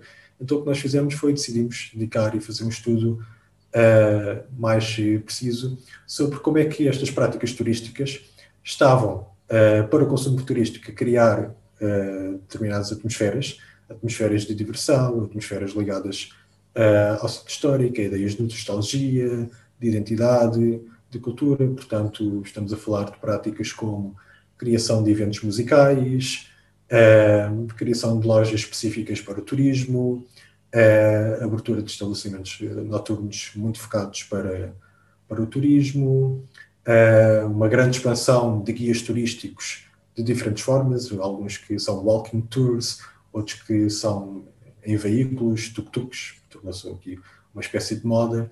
E, portanto, como é que todas estas atividades que procuravam criar uma certa ambiência para os turistas no centro da cidade, eh, acabavam por criar umas certas ambiências colaterais, não planeadas, não intencionais, mas que tinham um efeito muito uh, específico na, no dia a dia dos residentes. Então, durante um ano, realizamos um estudo, uh, digamos, meio etnográfico, em que tínhamos vários tipos de métodos que aplicámos, organizámos uh, discussões públicas, no qual tentámos aproximar as comunidades locais do nosso projeto de investigação. Participámos também em outros debates públicos que foram organizados por associações locais. Realizámos uma série de entrevistas uh, a membros ou a diretores de associações de residentes uh, e realizámos, digamos, uma certa etnografia digital em que procurávamos ver os principais fóruns de discussão sobre estes, estes problemas que surgiam, por exemplo, no Facebook. E o que realmente concluímos é que havia uma série de práticas turísticas que estavam a criar uma série de efeitos sensoriais negativos na vida dos residentes uh, e que podíamos dividir talvez em três, em três tipos. Um, uh, digamos, mais ligado ao som, ao efeito do som no bem-estar uh, pessoal e familiar das pessoas que, que, vivem no centro. Portanto, é aqui um conflito entre o tipo de ambiências, o tipo de festas que existe no espaço público para consumo turístico e o efeito que tem no espaço privado, que as pessoas estão em casa e querem descansar e não conseguem descansar devido ao ruído, e depois existem vários problemas que surgem no seio da família. Uh, uh, a nível da saúde pessoal e a nível de bem-estar familiar, digamos assim. E que tem sido muitas vezes o gatilho para pessoas quererem sair do, do centro da cidade irem morar para a periferia. Portanto, esta questão emocional tem aqui uma, um fator muito explicativo para este tipo de movimento populacional que conseguimos encontrar. Uh, os outros dois seriam um pouco mais ligados à questão do, do, do lixo na rua, que o turismo gera e de como é que isso impede as pessoas de passar tempo no espaço público e desenvolver relações de vizinhança e de bairro. Obviamente tem também os seus efeitos negativos nas comunidades locais. E depois uma mais ligada ao comércio, porque vemos que o comércio se está a transformar lentamente de lojas que estavam orientadas para as comunidades locais e agora essas lojas estão a fechar e a ser substituídas por lojas orientadas para os turistas. Isso cria, digamos, uma certa perda de identidade do lugar. E, portanto, todos estes fatores acabam por contribuir uh, para uma, uma, perda do vínculo ao lugar por parte das comunidades eh, locais. Isso contribui para este movimento de população que, que está a haver das pessoas que preferem morar na periferia do que no centro da, da cidade. Isto é um fator explicativo extra ao fator explicativo que geralmente era apresentado, que é as rendas aumentaram. Portanto, as pessoas não conseguem comprar casa no centro porque as rendas são demasiado caras. E se tivermos a abordagem centrada mais nas emoções, vemos que o fator financeiro não é o único fator que leva as pessoas a querer vivenciar o centro da cidade ou não. Existem outros fatores mais ligados ao bem-estar familiar, mais ligados à saúde, e, portanto, um, uma investigação centrada nas emoções uh, é importante para isso. Uh, talvez dando apenas um outro exemplo para não estar aqui a, a, ser muito expansivo, no projeto que eu estou a desenvolver neste momento, o objetivo uh, deste projeto é criar experiências de natureza urbana dentro da cidade. E porquê é que estamos interessados em criar este tipo de, de experiências? Porque a literatura científica diz-nos que uh, as pessoas que têm um maior engajamento em ações de conservação da natureza são pessoas que têm mais uh, experiências de natureza, ou seja, passam mais tempo em espaços naturais, têm um maior envolvimento com, com espécies animais ou espécies vegetais, estão ligadas a práticas como a jardinagem, etc. Uh, e, tendo em conta as transformações geográficas a nível global, a natureza urbana torna-se cada vez mais importante, porque as pessoas passam cada vez mais tempo. Uh, a maior parte das pessoas vivem em cidades e isso tende a crescer. As pessoas passam cada vez mais tempo em casa, quando estão uh, nas cidades, e, portanto, ver televisão, estar na internet, ver séries, esse tipo de coisas, em vez de irem a jardins ou parques naturais. Uh, e, portanto, existe uma certa extinção da experiência da natureza. quando essa experiência da natureza é particularmente importante para as pessoas se engajarem em, em práticas de conservação da natureza. E, portanto, a natureza urbana é aqui extremamente, extremamente importante, uh, porque, pelos motivos que disse, porque se as pessoas uh, nas cidades não tiverem acesso à natureza, a maior parte da população então não vai ter acesso à natureza e ações de conservação vão ter menos apoio. E então, o nosso objetivo aqui é tentar criar experiências imersivas uh, dentro da cidade, recorrendo a uma combinação entre design urbano, a utilização das artes e métodos criativos e geotecnologias, para criar experiências inovadoras e encontrar novas formas das pessoas se poderem realizar com, uh, se poderem relacionar com espécies vegetais e animais que conseguem encontrar no, uh, em espaços densamente urbanizados uh, e em jardins urbanos, de modo a conseguir fomentar esta conectividade à natureza, porque ela é muito importante para, para ações de conservação. E, portanto, a emoção está aqui no centro disto tudo, porque as experiências de natureza, obviamente, são bons para a saúde das pessoas e ajudam a fomentar a ação de conservação. Portanto, se nós conseguirmos que as pessoas venham para espaços naturais e que tenham experiências positivas, e isso implica ter uma experiência sensorial positiva e que sejam elicitadas emoções positivas, que, que as pessoas a perceber que este espaço faz-me bem, este, faz, este espaço faz-me sentir bem, melhora a minha saúde, melhora a minha atenção, fico mais refrescado, mais energético, fico com mais vontade de fazer coisas. Se as pessoas perceberem isto, vão estar mais envolvidas na, na proteção da, da natureza. E, portanto, novamente, as emoções têm aqui um papel central naquilo que, que, pretendemos, que é contribuir para a conservação de, de natureza ao nível global. Uh, estes acho que são dois exemplos relativamente uh, uh, diferentes, mas que mostram como a inovação pode ser estratégica para muitos processos de transformação social que, que são desafios para, para toda a humanidade neste momento. Desafios como a sustentabilidade, desafios como a urbanização, são fundamentais para, para o planeta Uh, e creio que só conseguimos realmente uh, enfrentar este desafio na, na, sua totalidade e com sucesso através de uma abordagem às emoções. É, Daniel, você traz vários exemplos que mostram de fato a heterogeneidade, né, para debater essa relação emoções e espaço e ao mesmo tempo é, a gente entender uma certa horizontalidade, né, da reflexão, assim, tendo como centralidade as emoções, né? Então, como que a partir das emoções a gente pode entrar em diferentes temas, assim. E aí você me falando, me lembrou de um projeto também que está sendo é, encabeçado aí, né, por vocês em Portugal, sobre o, o, Emotional Cities, né, um projeto que começou agora, é, em 2021, um projeto de quatro anos, e é interessante pensar como que esse projeto, né, de, de pensar as emoções na cidade, de pensar nisso no planejamento urbano, de, de, de pensar a cidade mesmo em termos de, de, planejamento e de gestão da cidade, né, é, como que isso na Europa tem sido direcionado para é, é, com recursos, né, com investimentos e tal. Então, as emoções de fato têm se configurado como um, um elemento central que, de alguma forma, é, é, há direcionamento de investimentos, né? Há direcionamento de recursos, o que aqui no Brasil é, é muito difícil, assim, é muito complexo, né? Inclusive, a gente está nessa semana, nesse, nesse mês, né, debatendo o plano diretor aqui em Cuiabá, né, que está vinculado ao Estatuto da Cidade, que é uma conquista bastante recente também, pensando em termos de planejamento da cidade, né, nos últimos 20 anos. E é interessante como que os inúmeros debates aí que nós fizemos no plano diretor, assim, em nenhum momento eu, eu percebi que há essa leitura emocional, né, essa, há muitos dados, gráficos e é, porcentagens, enfim, para trazer indicadores socioeconômicos, questões ambientais e tal, mas esse, essa questão emocional ela não, não entrou assim, né?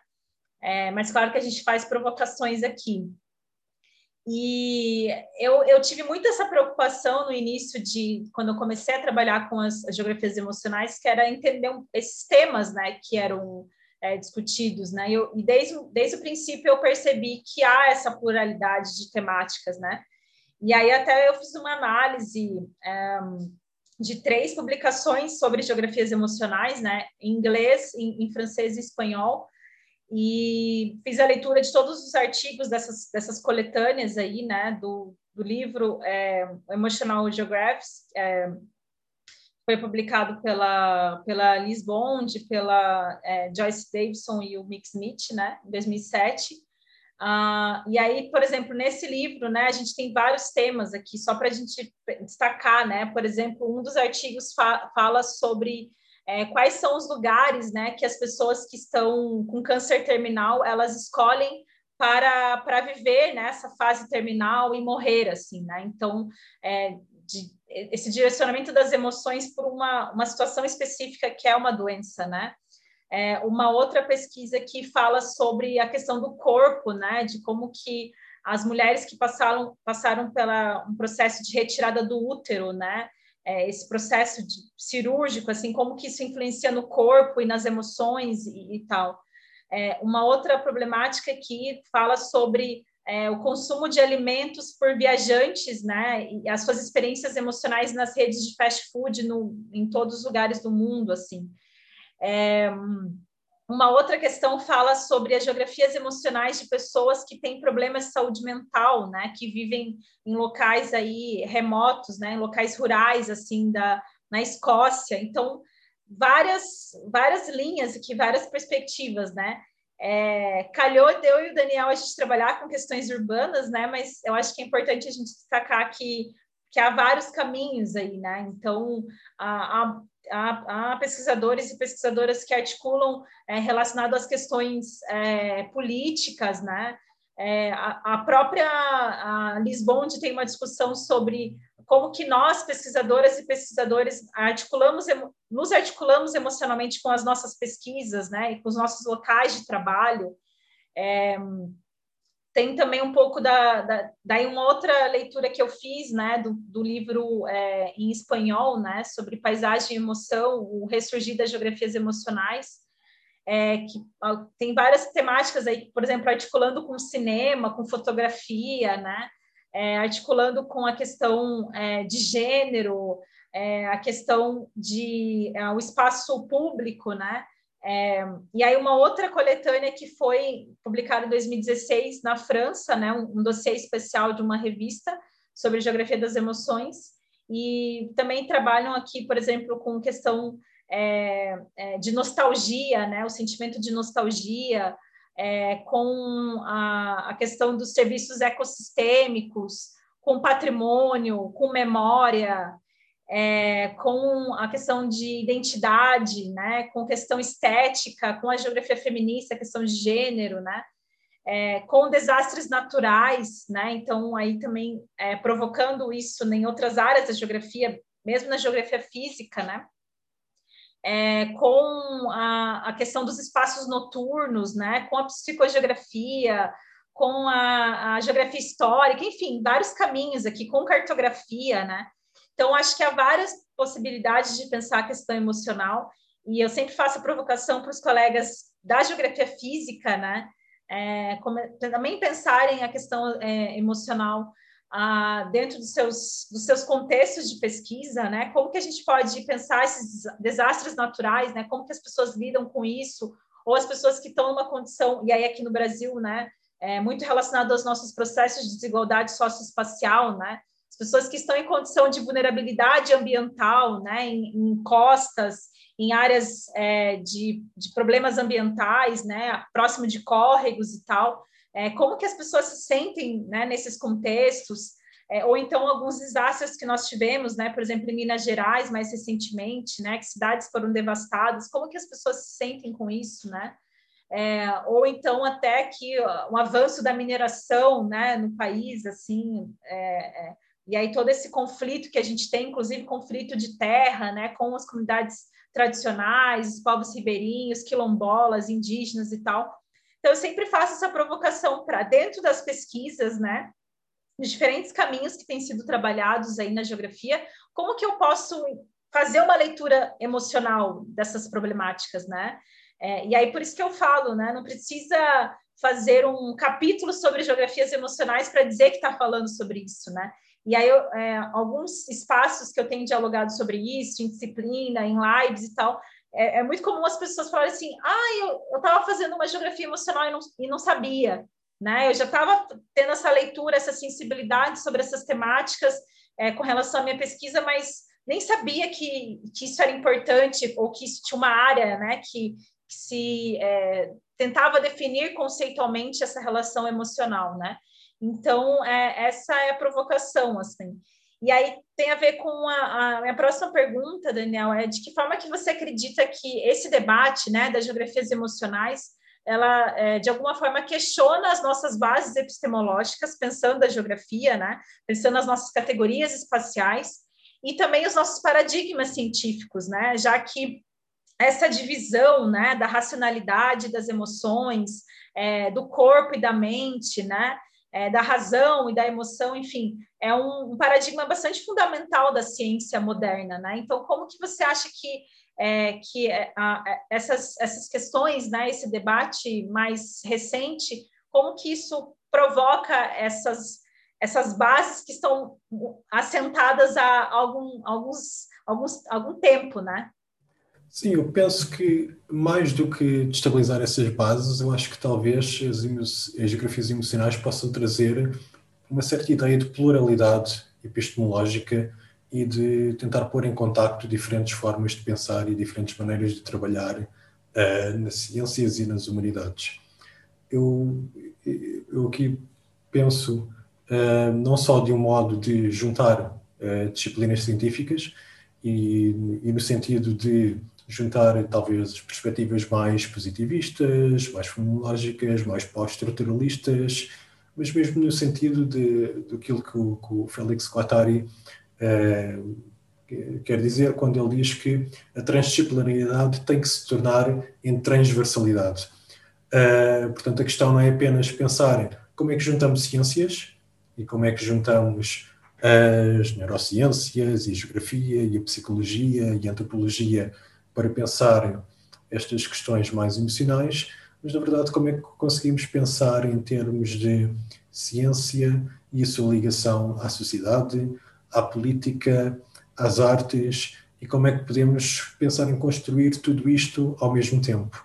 E eu aí acho que as geografias emocionais têm talvez eh, desenvolvido duas eh, abordagens inovadoras, dois caminhos inovadores que, que têm sido importantes e que eu acho que vão ser ainda mais importantes no, no futuro, uh, talvez até para além do estudo das emoções.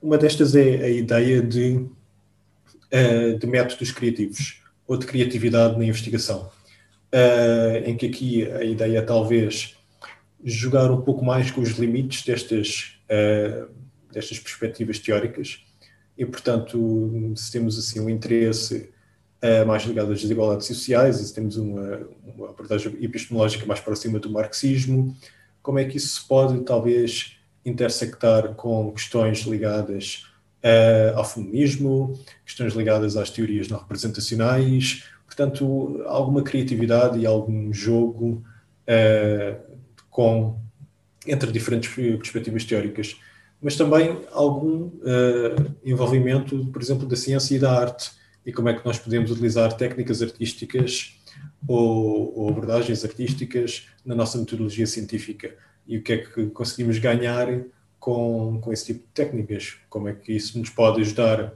a aproximar uh, os investigadores e as investigadoras do, uh, dos, daqueles que participam na nossa investigação, daqueles que são os sujeitos da, da nossa investigação, como é que isso pode nos ajudar a obter novos tipos de dados que se calhar não encontrávamos em entrevistas ou em etnografias, se calhar precisamos de uma maneira mais criativa para as pessoas terem poder e sentirem-se confortáveis para exprimir uh, não só as suas emoções, mas a sua experiência espacial no, no, no geral. Uh, e também, no fundo, como é que conseguimos depois pegar nisto e ter algum impacto na sociedade. Como é que conseguimos fazer investigação que possa ser comunicada uh, às comunidades uh, que estudamos, para criar um diálogo, para não sermos apenas tratores de conhecimento, uh, para gerar, digamos, algum envolvimento e também para passar o nosso conhecimento para além da academia e pensar para além do, daquele formato do artigo científico, para além do formato da tese, como é que podemos pensar em outras maneiras de comunicar com, com o mundo. Eu acho que os métodos criativos e a criatividade de investigação têm sido um, um instrumento importante para, para tentar destabilizar esta ideia uh, de que a ciência deve ser positivista e as artes talvez possam ser fenológicas e pós-estruturalistas e a política é marxista e se calhar existe uh, existem experimentações que podemos fazer com isto tudo e, e colagens que, que podem resultar em coisas interessantes uh, não só a nível conceptual e teórico, mas também para criar um efeito uh, real no, no mundo e, e, e com, com, esperança que, que, isso tenha um efeito positivo na, na vida das pessoas. Uh, e talvez relacionado com isto seria outra ideia, que é a ideia de que, que em Portugal damos muito o nome de investigação-ação. Uh, no mundo anglófono existe mais esta ideia de investigação-ação participatória ou participativa. Uh, não tenho muito bem ideia qual é que é o termo que se utiliza mais no, uh, no Brasil, mas a Márcia depois poderá dizer, mas é realmente esta ideia de que a investigação, não, no nosso campo, pelo menos na geografia, não deve ser apenas a ciência, não deve ter apenas uh, o intuito de produzir conhecimento, mas sim de produzir conhecimento que seja transformativo, que seja progressivo e que possa melhorar a vida das pessoas. E eu acho que muita desta investigação no mundo anglófono, essencialmente, tem sido guiada também por quais é são os sentimentos, as emoções que, que, existem nas comunidades e como é que isso as pode mobilizar uh, a ter determinada ação para resolver problemas reais. Uh, e, e, portanto, esta ligação entre ciência e política pode ser também uh, muito interessante de, de explorar, desde que seja sempre feita de uma maneira democrática, de uma maneira participativa e que realmente dê poder às comunidades locais para democraticamente escolherem o seu caminho e encontrarem, com o apoio da universidade, uh, as melhores estratégias para atingirem uh, os seus objetivos. E muitas vezes nessas investigações aquilo que vemos é que uh, as emoções estão no centro de, de, vários problemas que temos, como estamos a falar com problemas ligados a racismo, a sexismo, e quando estamos a tentar encontrar formas de ultrapassar esses problemas, as emoções estão aqui uh, presentes em, todo, em toda a discussão. E, portanto, uh, acho que, este, que estas são duas abordagens que talvez sejam um pouco o futuro, uh, diria eu, das geografias emocionais e também a sua principal contribuição para alguma, tal como disse, não diria de estabilização, mas para algum expandir daquilo que são as fronteiras típicas que, que temos na academia. Daniel, muito bacana você falar sobre isso, né? Essa questão de método e, e enfim, de como pensar isso na prática, é, porque eu acho que a grande sacada também das emoções e articular com a ciência e com a geografia em particular é, é justamente pensadas, ah, é como eu tenho trabalhado, né, as emoções como fonte de construção de conhecimento, né? Então, é, acessar essas emoções é construir conhecimento sobre pessoas, lugares, interações, é, enfim, relações, né? É, e eu acho que, de alguma forma, pode, é, do ponto de vista geográfico, né, justamente a gente é, fazer uma, uma leitura né, de que todas as pessoas produzem geografias, né, no plural, assim, né, pensar essa, essas geografias é, plurais, assim. É, e, e, que essa uh, e a questão emocional eu acho que é também interessante tem a ver também com pensar essas geografias produzidas é que não necessariamente a gente precisa é, entender o que é o território, o que é a paisagem, o que é o lugar, entender as nossas bases conceituais para que a gente produza geografias, né? As pessoas produzem geografias todos os dias, né? É, e as pessoas sentem emoções todos os dias. Então, como que essas coisas elas estão articuladas, né? Como que elas estão em diálogo e como que isso, de alguma forma, pode é, esse acesso, né? E aí por isso essa ideia de uma investigação-ação, né? Essa coisa é, que seja propositiva, como que acessar a isso pode, de fato, trazer uma forma de conhecimento mais heterogêneo, mais inclusivo, mais democrático, como você fala, né? Então, é, eu penso que esse é, esse é o caminho, penso, é, refletindo sobre as nossas bases epistemológicas, né?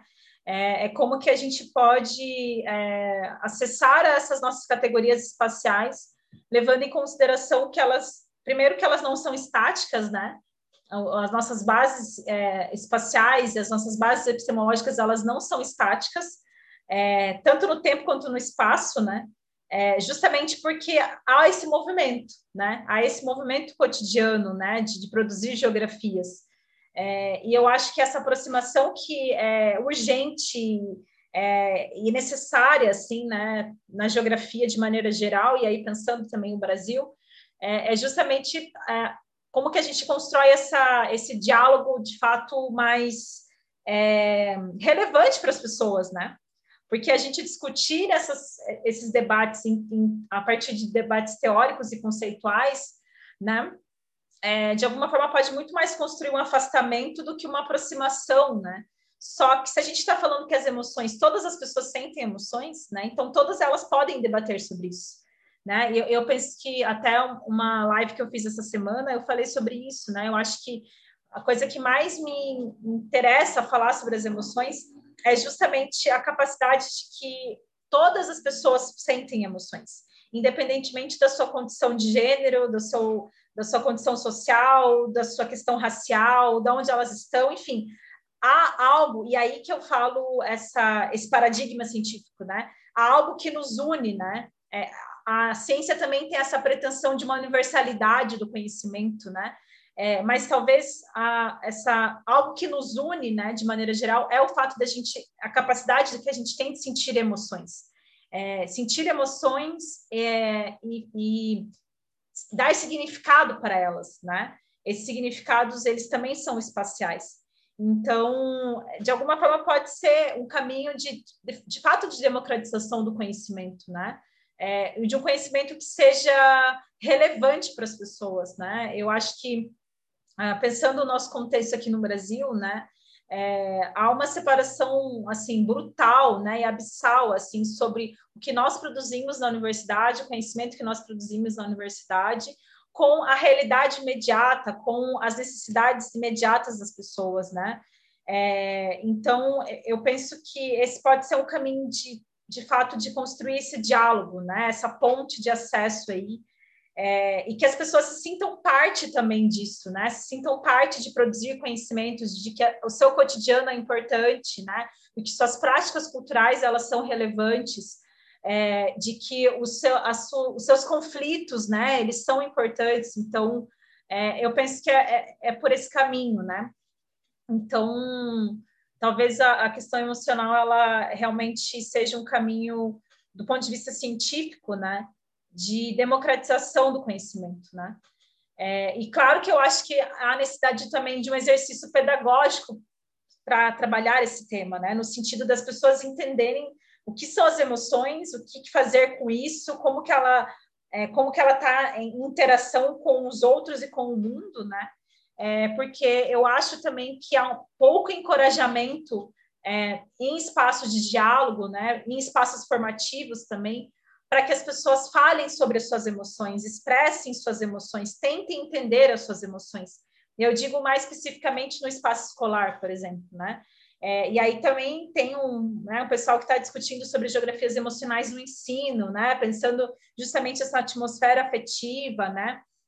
Mas eu acho que, felizmente, acho que isso tem sido colocado em debate, né? Essas competências socioemocionais e tal, mas uh, eu, pelo menos, sou de uma geração que esse debate não foi incluído, né? Assim, uh, inclusive, assim, um pouco espaço de diálogo, de fala, né? Também é uma forma de, é, de é, cerceamento emocional, né? Assim, de você ter um, contextos formativos que não estimulem o, o diálogo, né? E, e, por isso que alguns teóricos, inclusive, e teóricas falam que eu acho que independentemente da metodologia que a gente escolha para trabalhar com essas temáticas, né? Eu acho que tem uma que une todas elas, que é de fato conversar com as pessoas, né? Escutar o que as pessoas têm para dizer, assim. É, eu acho que é a primeira forma de acessar essas emoções, né?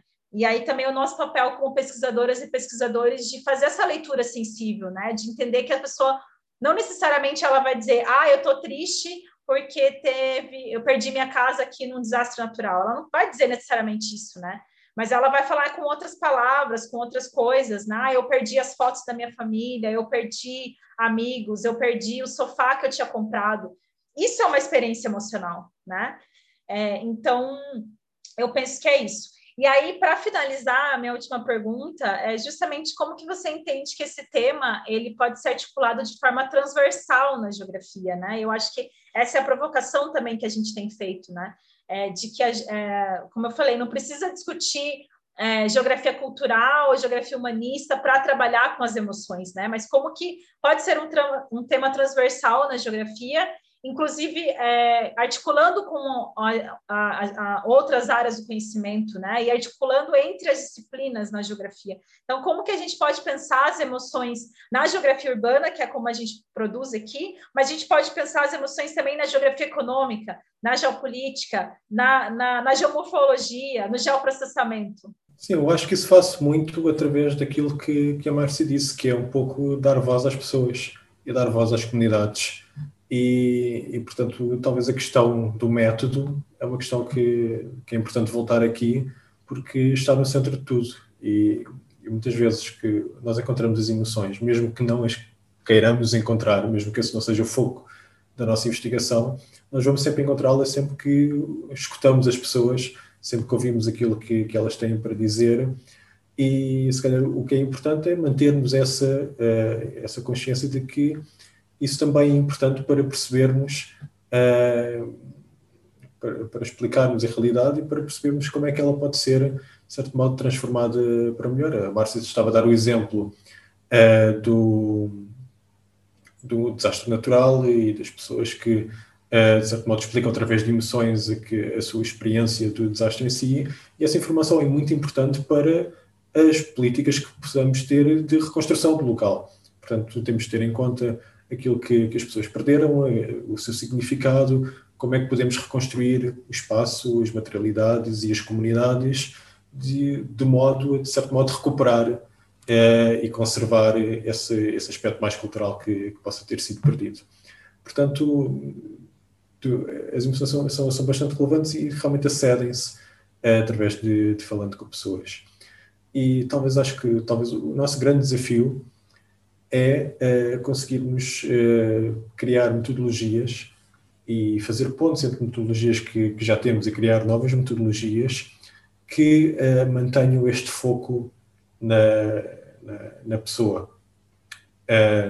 eu acho que, que, existem algumas inovações recentes na, na, geografia que nos permitem fazer isso de forma mais facilmente, mas ao mesmo tempo vemos cada vez mais uma divisão entre métodos quantitativos e qualitativos, uh, apesar de várias chamadas para uh, utilização de métodos mistos, realmente o que vemos é um, desenvolvimento assim um bocado bifurcado, uh, cada um ir para o seu lado, e, e julgo que talvez seria importante conseguirmos estabelecer pontes. A Márcia referiu este projeto novo que temos aqui na Universidade de Lisboa, que na verdade é um projeto europeu, que, que une faculdades de, de, vários países europeus, que é também um projeto multidisciplinar, porque engloba geógrafos, mas também que, uh, equipas de investigação de faculdades de, de, medicina e creio eu também de uh, talvez de psicologia, talvez alguém assim mais ligado uh, a engenharia de sistemas de informação geográfica. E, e tem esta utilização, o, o, método principal deste projeto vai ser a utilização de biosensores como eletroencefalogramas para, de certo modo, identificar as emoções que as pessoas têm em, em cada determinado lugar. Portanto, é uma abordagem bastante quantitativa uh, da, uh, desta leitura das emoções.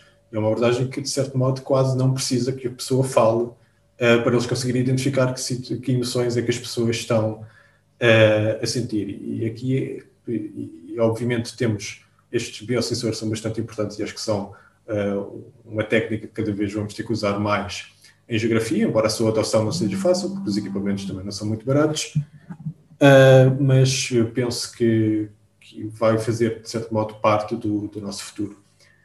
E, mas aqui o desafio é um pouco como é que equilibramos as duas coisas, como é que temos uma tecnologia que nos dá mais informação e talvez informação mais precisa acerca do que as pessoas sentem e como é que juntamos isso à informação verbal que as pessoas nos dão acerca uh, dos significados que dão essas emoções, de, pistas acerca do que é que pode ter elicitado essas emoções e, de, mais importante ainda, como é que essas emoções vão levar a certos, certas práticas sociais, a certo, certos efeitos espaciais que a nós, enquanto geógrafos e geógrafas, nos interessam. portanto, acho que, que, os biosensores vão ser um desafio importante para esta ligação entre o quantitativo e o qualitativo.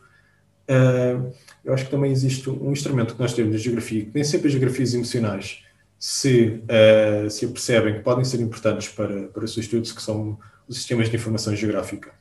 E eles são geralmente utilizados para análises quantitativas, mas cada vez mais nós temos extensões e aplicações específicas que nos permitem colocar informação qualitativa em sistemas de, de informação geográfica. Eu acho que estes SIG qualitativos serão cada vez mais importantes para nós conseguirmos espacializar esta informação que temos uh, e realmente vincular as palavras das pessoas a determinados lugares, a determinados espaços e fazer uma abordagem muito mais ligada uh, ao espaço, uh, que nos permitirá, espero eu, criar pontos mais, mais precisas, mais importantes entre estas abordagens talvez um pouco mais psicológicas, mais da neurociência sobre uh, as emoções, estas abordagens mais qualitativas, mais típicas talvez uh, da antropologia, das humanidades, que são, que são importantes para nós. Portanto, eu acho que isto passa muito por esta ideia de como é que podemos misturar diferentes perspectivas e abordar os horizontes e não ter preconceitos uh, em relação à utilização de métodos quantitativos ou preconceitos à utilização de métodos artísticos, porque todos eles existem sempre pontos que conseguimos encontrar entre, entre as diferentes abordagens. Portanto, eu acho que estes são essencialmente os nossos, os nossos dois desafios para encontrar estas pontes entre as diferentes abordagens que possas ter. Uh, acho que, que é muito uh, pelo, por esta tentativa de estabelecer pontes muitas vezes até metodológicas, que nos permitam chegar mais próximo da experiência das pessoas. Eu acho que, que é isso o mais importante. Muito bacana, Daniel, você compartilhar isso, e aí até me lembrou do, do seu artigo, né, que eu já comentei anteriormente, mas é, o de teorias representacionais na geografia, o 2, né, tem o, a parte 1 um e a parte 2, é, e na parte 2, fala sobre métodos para uma geografia do que acontece, você traz muitas metodologias bem interessantes, né? E quando eu li até, é um artigo de 2018, né? É, quando eu li, eu fiquei até impressionada, assim, é, como que é, dá, sim, para aliar, né, com tecnologia, com outros recursos metodológicos aí que não seja os mais tradicionais de entrevistas e tal, é, mas não elimina né, essas, essas, esses diálogos necessários, mas que podem ser estudos complementares, enfim, é, para que a gente possa ter dados um, mais precisos de alguma forma. Né? Então, é, você trouxe até aqui no artigo fala né, sobre é, eye, eye tracking, que permite registrar o foco da visão das pessoas, os sensores de batimentos cardíacos, o próprio eletrocefalograma, enfim, vários recursos aí, né, que é, que é bem interessante aí, traz também essa necessidade de, de dialogar com outras áreas, né, que já tem essa, essas metodologias aí é, em, em ação, assim, né. É, bom, Daniel, a gente falou sobre várias coisas, dava para fazer até um volume 2 desse debate, né, mas é, foi muito bacana, a ideia era a gente fazer de fato uma conversa mais geral, assim, é, fazendo provocações, de alguma forma um convite, né, para que as pessoas pensem sobre as suas geografias emocionais cotidianas e também pensem nisso nas suas pesquisas, né, na sua, na sua ação, é, na, na prática de pesquisa, enfim, e de alguma forma possa fazer essa leitura sensível, né, sobre a, a relação entre as nossas emoções e o, e o espaço, né. É, e aí a gente agora vai para a parte final, que são as indicações, né. É, que indicações que você tem para o pessoal ah, sobre esse tema, né, que possa ser aprofundado, que possa, enfim, fazer essa essa reflexão aí mais aprofundada sobre as geografias emocionais. Indicações da Geosfera. A primeira indicação que eu faria é reforçar esta ideia de que estamos a fazer o primeiro encontro luso-brasileiro de geografias emocionais e, portanto, queremos estender este convite a toda a gente que possa estar interessada na relação entre emoções e espaço de uma maneira muito abrangente, não tem que ser exclusivamente ligado à, à geografia e que não têm que ser trabalhos que estejam é, exclusivamente focados nas emoções, mas quaisquer trabalhos que possam ter uh, as emoções como um fator que, que tenha alguma importância, mesmo que seja marginal.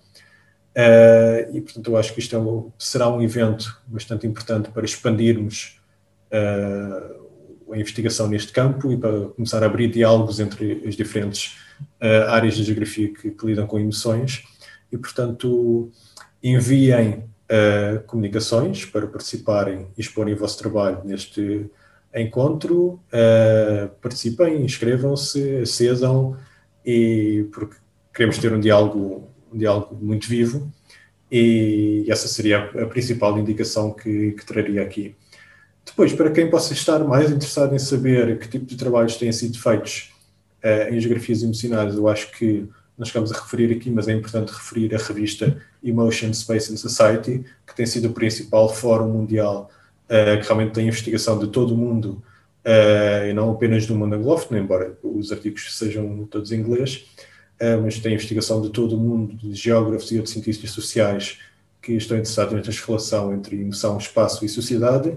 Acho que essa é uma referência fundamental. Existe agora uma outra revista nova, que é Wellbeing Space and Society, portanto, bem-estar, espaço e sociedade, que eu acho que também vai criar mais debates importantes acerca destas questões de, das emoções, mais ligadas ao bem-estar. Portanto, surge aqui um bocado como alternativa às revistas que já existem sobre geografias da saúde, estas mais ligadas às questões uh, emocionais, de sentimentos, de sensações, etc. Uh, eh, e, quer dizer, como eu estou também um pouco mais ligado a esta investigação ligada às atmosferas, eu sugeria talvez aqui a série de livros que a editora Routledge uh, tem sobre ambiências e atmosferas, uh, que tem vários livros de autores de, de, vários, de várias disciplinas, livros de filósofos, livros de antropólogos, livros de geógrafos. os próprios editores desta série são geógrafos e sociólogos, eu acho que quem quer saber mais sobre isso, nessa série de livros, vai encontrar certamente temas muito, muito interessantes. Existem livros um pouco mais conceituais, outros um pouco mais práticos, ligados a, por exemplo, a turismo, etc. o nosso próprio projeto de investigação, de que eu falei, da Universidade Nova de Lisboa, no Instituto de Etnomusicologia, vai publicar um livro em 2022 nesta série, que será um livro sobre a produção de atmosferas para consumo turístico, uh, que terá capítulos de, de todo o mundo, todos os continentes, e, portanto, eu acho que, que, é, que é também uma série de livros importantes para, para se seguir uh, no futuro. E a editora é a Routledge. Uh, novamente em inglês, mas a maior parte da bibliografia aqui ainda está em inglês. Esperamos que futuramente eu e a Márcia e outras pessoas, possivelmente, possam começar a publicar uh, mais edições impressas também sobre geografias emocionais. Essas eram basicamente as indicações que eu tinha. Como o Daniel falou, né, uma parte significativa da, da bibliografia que tra trata sobre esse tema é em inglês, né? E também acho que é, é interessante é, esse nosso esforço de trazer esse diálogo é, em língua portuguesa, né? Tanto esse diálogo oral, mas também escrito. E aí, por isso também o nosso evento, né? A, a proposta do evento também é para trazer esse debate, né? Em, em, língua portuguesa. E a gente tem mais de 20 palestrantes, né? É, do Brasil e de Portugal. É, que farão parte do evento com diferentes temáticas, então reforço novamente o convite. Nós vamos deixar as informações na descrição do episódio aqui, principalmente do site, né? Mas é, dá para acessar ali as informações no Instagram, o arroba elge2021. E, e, eu tenho algumas indicações. Bom, eu acho que um, eu comentei aqui ao longo da, da nossa fala, mas acho que vale a pena reforçar. Os, os, o Daniel tem vários textos em português que é interessante. Eu também tenho algumas publicações, né, em português. Então essa é, para ter esse primeiro contato em português, eu acho que os nossos trabalhos são relevantes para isso, né? Mas o do Daniel eu gosto bastante desse, uh, desses dois artigos sobre as geografias não representacionais, né? É, que fala sobre essa geografia do que acontece, e aí traz esse debate da geografia não representacional, que também é pouco articulado aqui na geografia brasileira, é mais né, a discussão da geografia anglófona, então é interessante acessar né, essa área da, da, geografia e aí entender um pouco é, isso a partir da questão emocional. Ah, aí outras, outras indicações que eu tenho é, é um, um, uma, um projeto, né, é, também é em inglês, mas é bem interessante, que chama é, Sensory Maps, é, que, que não é pessoal da geografia, né? Eu acho que é design, não, não tenho certeza, mas que fala um pouco sobre esses mapeamentos, né, das, da, dos espaços a partir dos dados sensoriais. E aí um dos que eu gosto muito é a questão do olfato, né? Como que a gente pode fazer uma leitura do espaço a partir do nosso olfato? E aí isso tem uma, uma questão emocional, né? Importante aí, interessante. Uh, tem um outro projeto aqui do Brasil, né, que chama Mapas Afetivos, é, que é um projeto, inclusive, colaborativo. Uh, o pessoal pode entrar e aí colocar, né, é, mais especificamente da cidade de São Paulo, mas o pessoal pode entrar e alimentar esse site aí com as suas experiências emocionais em distintos lugares aí da cidade, é, e é bem, bem bacana, assim, conhecer um pouco as histórias das outras pessoas, né, e também é, colocar essas histórias, acho que também pode construir esse sentimento de pertencimento, né, dessas atmosferas emocionais aí, é, de entender um pouco essa a importância das emoções e em, em, em, locacionada, assim, né, assim, localizada em determinados é, contextos da cidade. E aí tem até um documentário também interessante, chama Mapas Afetivos, é, que também é da cidade de São Paulo, que entrevistou várias pessoas, inclusive pessoas famosas aqui do Brasil, é, que faz essa leitura geográfica emocional da cidade de São Paulo, né, através de relatos, é, principalmente relacionados a amor, assim, né, locais em que as pessoas tiveram relações amorosas, conheceram seus parceiros e suas parceiras, enfim. É um documentário que está disponível na Netflix, na, no YouTube, e também a gente vai deixar o link, né, para o pessoal acessar. E uh, eu acho que são essas minhas indicações. Claro, tem inúmeras outras aí, né? Mas, assim, livros e artigos e tal. Mas acho que essa, essas indicações, assim, é para a gente enxergar as emoções nas entrelinhas aí, né? É, ah, e daí também tem uma outra indicação que eu queria, que eu quero falar, que é sobre uma exposição, né, que teve há um tempo atrás do SESC, é, é uma reportagem que saiu de 2015 que fala sobre uma geografia afetiva e fala um pouco sobre as memórias e os limites territoriais, né? Ajudam os artistas a construir as suas cartografias próprias, né? É, então, é, associa essa, essa questão da, da, geografia emocional com a questão da arte, né? Então, isso também eu vou deixar lá para o pessoal é, dar uma olhada. Bom, É isso, Daniel. Foi ótima conversa. Agradeço demais o aceite. Estou é, super entusiasmada com o nosso evento, com a nossa parceria, que eu acho que está é, tá só começando, né? E aí fica o convite para que as pessoas possam conhecer mais o nosso trabalho, né? Mais especificamente a nossa produção aí. Então, se jogar lá no Google, vai achar alguns dos nossos artigos, dos nossos projetos. Tem até um, um artigo é, recente do Daniel que eu acho muito bacana que fala sobre a questão dos sons na cidade, né? Recente não, eu descobri, né, e até é, encaminhei para um aluno que está trabalhando, a gente está com um projeto sobre a questão dos sons, né, na cidade, e aí o trabalho do Daniel também é para pensar a questão dos, do som como meio de transmissão afetiva em espaços urbanos, né, é, acho que é interessante a gente pensar, eu, eu, gosto muito de associar as emoções com os nossos sentidos sensoriais, né, então é, é isso, então novamente agradeço o, essa, esse diálogo, essa conversa. E é isso, fico muito feliz que essas geografias emocionais, elas estão pulsantes aí, elas estão acontecendo, né? E eu acho que a gente tem um caminho bastante fértil pela frente para pensar outras geografias possíveis, né? Sem dúvida, Márcia. Eu agradeço também novamente o convite e gostei muito de estar aqui e conversar uh, sobre as geografias emocionais e parabéns por este, por este podcast excelente que, que vocês têm aqui. É isso então, pessoal. Obrigada e continue acompanhando a gente no nosso Instagram, lá do arroba HPGLFMT. E, e é isso, fiquem bem. Até logo.